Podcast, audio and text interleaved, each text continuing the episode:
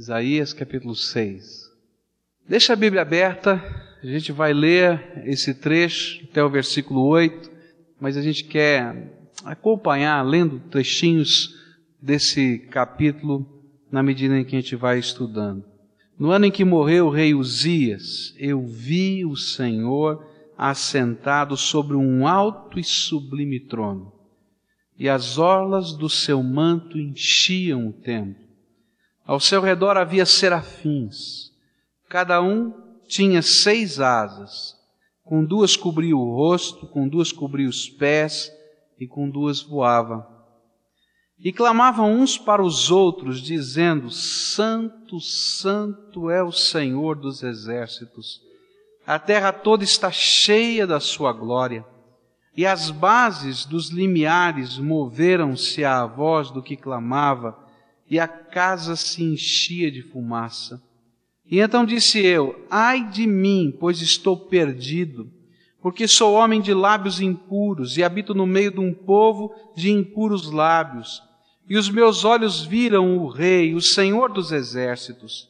E então voou para mim um dos serafins, trazendo na mão uma brasa viva que tirara do altar com uma tenaz.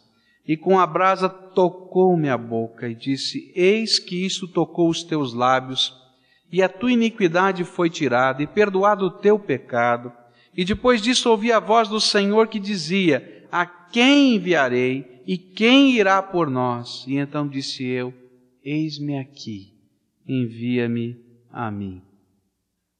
Há um dom precioso de Deus que se derrama sobre a nossa vida no lugar e no tempo da adoração. Deus vai revelando às nossas vidas coisas a respeito da nossa própria natureza e da sua natureza, a natureza de Deus, na medida em que a gente se apresenta para adorar e louvar ao Senhor.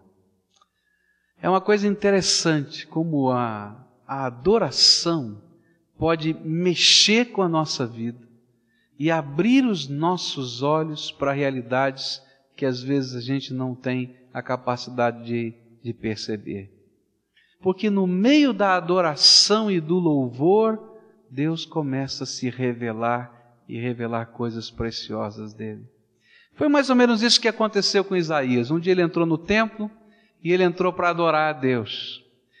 Esse homem de Deus, comprometido com o Senhor, já profeta de Deus, se você ler o capítulo 1 até o capítulo 5, você vai encontrar uma série de profecias do profeta Isaías.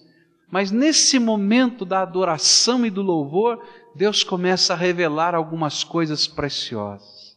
A primeira coisa que o Senhor começa a revelar é a sua glória.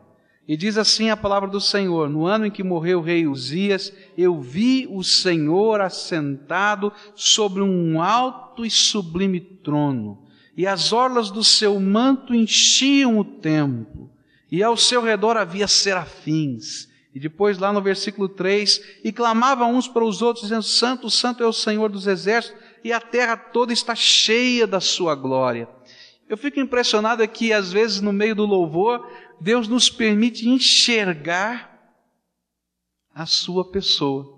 A gente não enxerga com os olhos, ainda que Isaías tivesse tido uma visão nessa hora. Ele foi cheio do Espírito Santo e ele viu coisas espirituais coisas espirituais que tinham sentido, que tinham é, simbolismo e que precisavam ser compreendidas. E a primeira coisa que ele viu era a glória do Senhor. Que esse Deus que ele adorava era o Deus que se assentava no mais alto e no mais sublime de todos os tronos desse universo, representando que a glória do Senhor era a sua majestade. A glória do Senhor era a sua onipotência. A glória do Senhor era a capacidade desse Deus gerir todas as coisas. E de repente, na visão de Isaías, no meio do louvor, ele vai ver Deus assentado sobre o trono dos tronos do universo. Quando você louva a Deus com toda a sua alma e todo o seu coração, você cai na dimensão da glória do Todo-Poderoso Deus do céu e da terra. Você entra no lugar mais especial do universo, que é a sala de audiência do trono do Deus vivo. Você pode imaginar o que é isso? Esse Deus que é soberano, que é sublime, que é glorioso, que a gente não pode dimensionar. Eu creio que Deus colocou aqui para Isaías aquilo que ele podia enxergar, perceber e entender. Mas a glória desse meu Deus é muito maior do que aquilo que Isaías viu. Você pode imaginar Deus tentando mostrar o esplendor da sua glória, colocando diante dos olhos de Isaías o seu manto, o manto de rei, que não fica apenas nas suas costas, mas que cai por volta, né, pelas escadarias, e que enche todo o templo, e que sai para fora desse templo, e onde você entrar naquele templo, você está de alguma maneira pisando no manto da glória desse Deus. Você consegue visualizar essa imagem? É como se esse Deus Todo-Poderoso que está sentado nesse sublime trono, que é Senhor sobre todas as coisas, estivesse enchendo tudo com a Sua presença. Se não bastasse a visão, vêm os anjos e dizem: Esse Deus é aquele que enche com a Sua glória toda a terra. Como se dissesse Isaías, você está achando que é só aqui no templo que a glória dele está envolvendo tudo? Não é não. Porque a majestade gloriosa do meu Deus se espraia por toda a terra. Agora a gente não vê isso. E a gente não sente isso. Enquanto a gente não entra na dimensão do louvor e da adoração a esse Deus. A gente não vê isso, a gente não sente isso. Talvez isso até vire uma doutrina bonita interessante, mas que não mexe com a minha vida enquanto eu não me debruço na presença desse Deus para adorá-lo. Queria que você entrasse hoje na dimensão da glória desse Deus e que você exaltasse a glória desse Senhor, porque é nessa dimensão da glória de Deus que a gente é capaz de enxergar com fé os milagres que Ele vai fazer. Porque enquanto eu não enxergo a glória de Deus, eu não sou capaz de crer que Ele pode intervir na minha vida. Mas no momento em que eu percebo a dimensão do Seu poder, da Sua majestade, eu me rendo, eu me submeto e eu creio naquilo que Ele pode e vai fazer sobre a minha vida. Na dimensão do louvor, Deus não revela apenas a Sua glória, mas ele vai revelar também a sua santidade. E de repente estão lá os anjos, né, os serafins, uma ordem especial de anjos. O que, que eles estão dizendo? Santo, Santo, Santo é o Senhor. Eles estão somente para advertir a gente e advertir o céu de que aquele Deus que é Senhor, que é majestoso, que é cheio de glória, é um Deus Santo. Se um dia você já foi visitado pela glória de Deus, eu tenho certeza que você tremeu da cabeça aos pés. Porque realmente, quando a gente entra na dimensão da grandeza desse Deus, a gente se sente tão pequenininho. E de repente, esses anjos, majestosos, porque estão na presença da glória de Deus, estão se cobrindo, estão cobrindo os pés, dizendo: Olha, o meu Deus é digno de toda reverência. Na santidade dele eu sou reverente. O anjo do céu não se achava digno de se expor à santidade e à glória de Deus. Cobre a face, porque o anjo do céu não se achava digno de olhar para a majestade da glória de Deus e a sua santidade. E se você continuar lendo aqui, isso é uma coisa tão impressionante para Isaías que ele vai dizer: estou perdido. Se o anjo não pode, o que, que eu estou fazendo aqui? E ele vai dizer: estou perdido. Estou vendo coisas que são tão extraordinárias para mim. E Deus, na dimensão do louvor, revela aos adoradores a dimensão da sua santidade. Há uma coisa que move o coração da gente.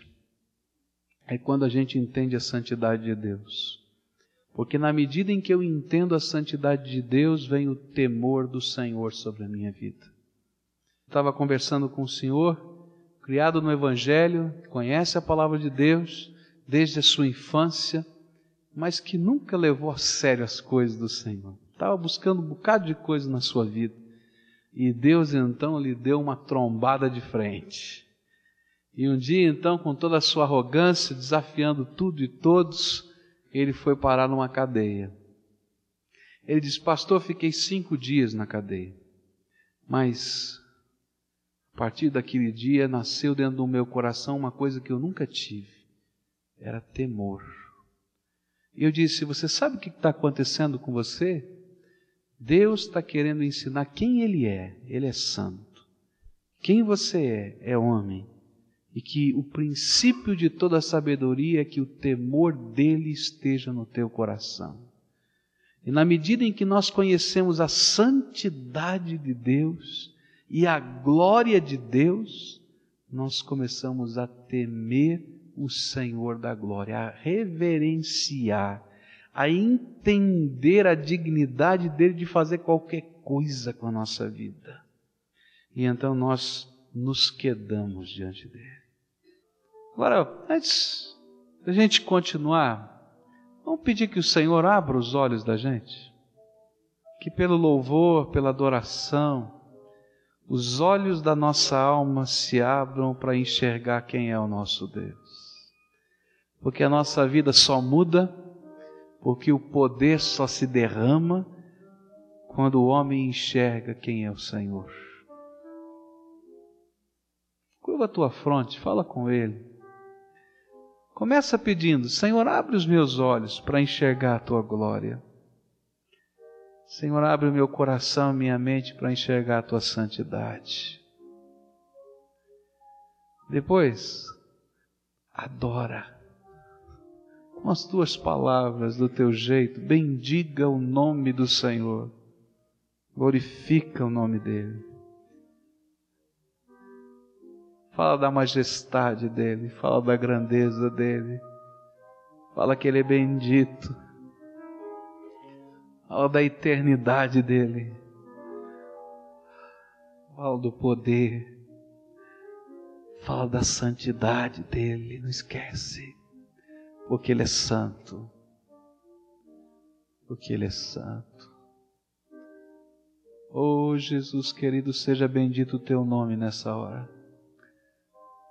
Como nós precisamos, Senhor, ter os nossos olhos abertos para enxergar a grandeza do Senhor, para enxergar a grandeza do Pai, para enxergar o trono da glória do Senhor, para entender que esse manto simboliza esse Deus que é majestade sobre tudo e sobre todos ah, nós somos teus súditos, Senhor. Nós queremos estar de joelhos diante do Senhor, reconhecendo a tua grandeza. Os anjos estão dizendo da tua santidade, Senhor. Os anjos estão nos mostrando a tua glória. A natureza grita todas essas coisas todos os dias. E tantas vezes nós não enxergamos, Senhor, porque o nosso coração está é duro de verdade, Senhor.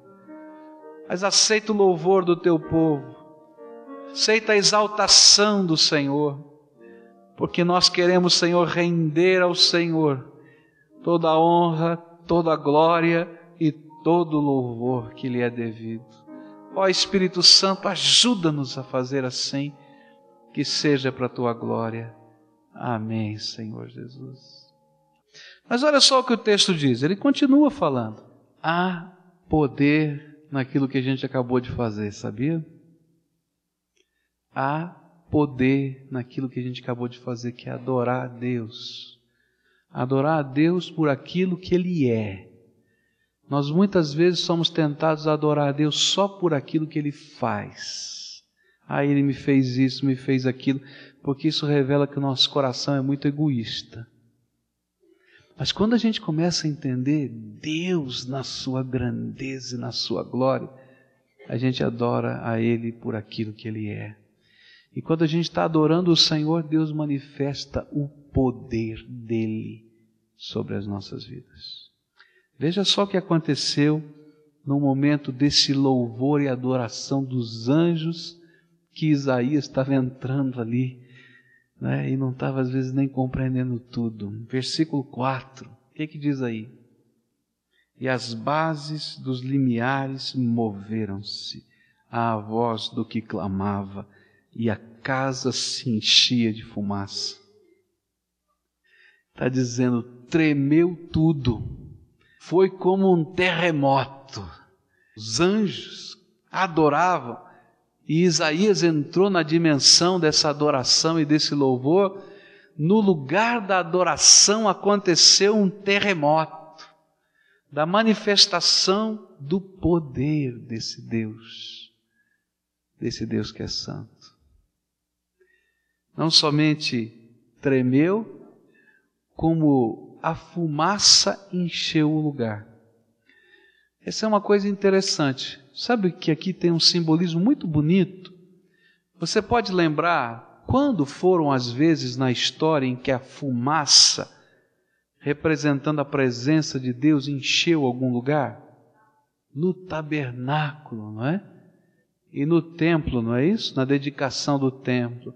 Então, quando eles terminaram de construir aquele templo, conforme tudo quanto Deus havia mandado, Deus revelou o seu poder e a sua presença, enchendo o lugar com uma fumaça, com uma neblina densa, que a Bíblia vai chamar de Shekinah, que é a expressão da glória de Deus.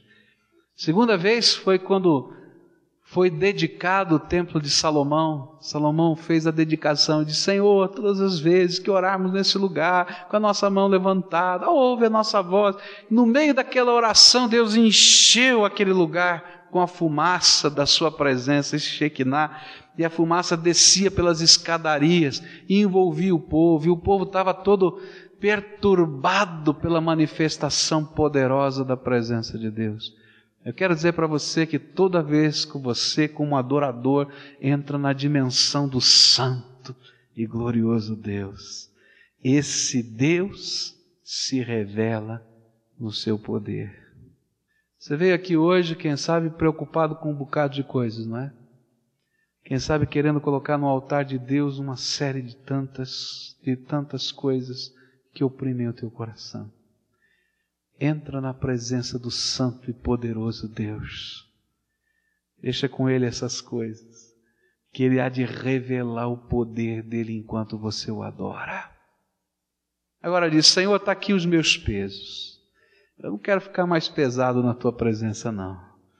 Está aqui o meu temor, está aqui a minha angústia, está aqui o meu medo, está aqui a minha enfermidade, está aqui a opressão que está sobre a minha vida, está aqui a falta de força até para orar, Deus, tenha misericórdia. Mas eu quero ser adorador. E eu quero permanecer como adorador na tua presença. Jesus querido, às vezes o nosso inimigo nos faz acreditar que o Senhor não se importa. Às vezes a nossa carne faz a gente imaginar que o Senhor não pode que se a gente não fizer alguma coisa rápido, vai ficar na mão. Mas, Senhor, quando a gente entra na dimensão da tua grandeza, da tua santidade, o nosso coração treme de saber que sem o Senhor nós não podemos nada. Então enche esses corações, Senhor, agora. Te peço em nome de Jesus, com a paz do Espírito Santo de Deus que há de revelar a tua presença aqui conosco, Senhor. E que essa presença que é santa, que é gloriosa, se manifeste em poder e bênção sobre estas vidas, Senhor.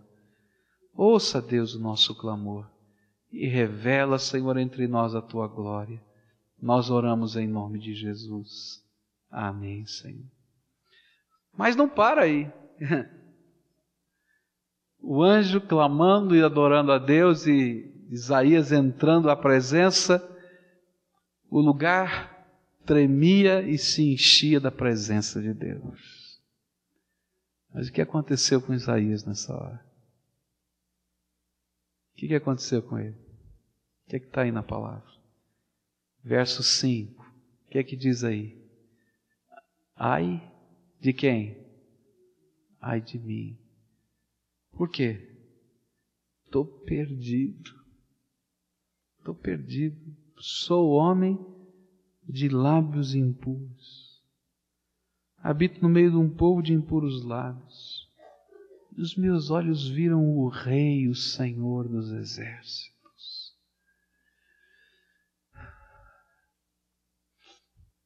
Quando a gente entra na dimensão do Santo Deus, Todo-Poderoso e Glorioso Senhor, Deus coloca um espelho diante da gente. E a gente começa a ver quem a gente é. Quando a gente entra na dimensão da adoração do Deus vivo, Deus quebranta o nosso coração. Sabe o que, que a gente vai enxergar? a nossa indignidade. Sabe que a gente vai enxergar a nossa incapacidade. Foi isso que Isaías viu, a sua indignidade de estar na presença dele, a sua incapacidade de fazer qualquer coisa. E que coisa interessante foi Isaías dizer: Eu sou um homem de lábios impuros. Qual era a profissão desse homem? Ele era o quê? Profeta. Sabe o que o profeta usa como ferramenta? A boca. Se você ler os capítulos de 1 a 5, você vai ver que nos primeiros cinco capítulos ele disse tantas vezes: Ai de vós. Se eu não me engano, foi vinte e tantas vezes que ele disse: Ai de vós. E aqui é a primeira vez nesse texto que ele vai dizer: Ai de mim. Quando eu entro na presença de Deus em adoração, Deus quer fazer transformação na minha vida. Não adianta religião para isso. Você pode ser um tremendo religioso e nunca sentiu a necessidade de dizer ai de mim. Agora, o dia que você for um verdadeiro adorador, a primeira coisa que você vai sentir é a necessidade de dizer: Senhor, tenha misericórdia da minha vida porque se o Senhor não estiver aqui comigo, mudando e transformando, eu não sou é nada, Senhor. Estou perdido, como Isaías disse. Mas tu és profeta, homem. Mas esse Deus é santo e eu sou pecador. E agora, Senhor, como é que faz? Quando o quebrantamento de Deus vem sobre a nossa vida como adorador do Senhor eterno, não vem para nos humilhar no sentido de destruir. Vem sim para nos humilhar no sentido de transformar. Se você é um adorador e se você está na dimensão da adoração, você vai olhar para o teu coração e vai ver coisas que Deus está dizendo, vai precisar mudar, meu filho. Não gosto disso na tua vida. Eu me lembro de um colega que evangelizamos uma vez e ele aceitou Jesus como Senhor e Salvador. E Deus começou a obra da santificação na sua vida, transformação. Esse homem um dia estava com a sua moto, ele era um canadense, não falava direito português, e ele foi chegando na escola de inglês onde ele trabalhava e foi encostando a sua moto assim bem na frente da, da escola de inglês e tinha uma grande janela ali na aqueles vidros tipo fumê, assim, né? Bem grande. E à medida que ele foi entrando, assim, chegando perto daquele vidro, ele viu refletido a face dele. O Espírito de Deus falou lá dentro do coração dele: Não gostei do que eu estou vendo. E ele viu lá um cigarro aqui colocado do lado. E ele olhou bem para aquilo e disse: O senhor não gostou disso? E daí veio aquela luta dentro dele, porque era viciado em nicotina, né? Sim, Senhor, por que mandou eu parar de beber, né? Mas está falando para mim parar de fumar agora, nesse momento, né? E aquele conflito, mas aquilo foi uma batalha tão grande do coração dele que ele pegou, fez meia volta na moto e foi parar lá na minha casa. Tocou a campainha, entrou, disse: Olha, você tem um minutinho para mim? Eu falei: Tenho. E ele disse assim: Os crentes aqui no Brasil fumam? Eu falei: Não. Muito obrigado. Virou, pegou a moto e foi embora. Eu não entendia nada, né? Ele disse, mas Perguntei para ele, o que você foi fazer lá em casa, rapaz? Você chegou lá, daí ele me contou essa história. Ele disse assim: Sabe, eu sabia que tinha alguma coisa que Deus queria mudar na minha vida. Quando a gente entra na dimensão da adoração, a gente é trabalhado pelo Espírito Santo de Deus. E às vezes a gente não entende isso. Por que, que Deus está mexendo em determinadas áreas da nossa vida? Sabe por quê? Porque esse Deus é perfeitamente santo. E Ele quer fazer você restaurar aquela imagem e semelhança que Ele criou na tua vida. Então, quando você é adorador, o Espírito de Deus diz: Vou mexer de novo aí na tua vida. E você vai dizer: Senhor, vem com a tua brasa do altar, porque se depender só da minha força, eu estou perdido. Mas o Senhor manda a brasa do altar que renova, que santifica, que abençoa e que transforma. E por fim, quando a gente é um adorador na presença de Deus. Não somente a dimensão da glória, da santidade, do poder, da nossa condição de pecador e da graça são revelados. Mas Deus diz: Você é meu cooperador. E de repente ele ouve algumas vozes no céu dizendo coisas estranhas. Quem irá por nós? A quem enviarei? E aí Isaías, movido por toda aquela situação, diz: Estou aqui, ó. Pode me mandar, estou pronto. E aqui tem um ensino tão grande. Para que Deus me lava, me transforma, me permite entrar na dimensão da sua glória e da sua santidade? Porque Ele quer que eu seja cooperador dele onde eu estiver. E quando você estiver caminhando na terra como adorador do Senhor, você vai em nome do Senhor por essa terra. Você vai enviado por esse Deus. Você vai comissionado pelo Santo dos Santos dos Santos de todos os Senhores. Você vai na glória daquele que é Senhor de toda a glória. Que coisa preciosa é ser adorador. É muito mais do que ser um religioso. É muito mais do que ser um assíduo frequentador da igreja. Sabe por quê? Porque isso não tem a ver com preceitos de homens, com regrinhas que são impostas mas tem a ver com a dimensão do Todo-Poderoso Deus que entra na tua vida e faz de você parte da dimensão dele. Eu quero ser adorador. E você? Eu quero aprender a desfrutar do meu Senhor. Eu quero aprender a enxergar a glória e a majestade dele.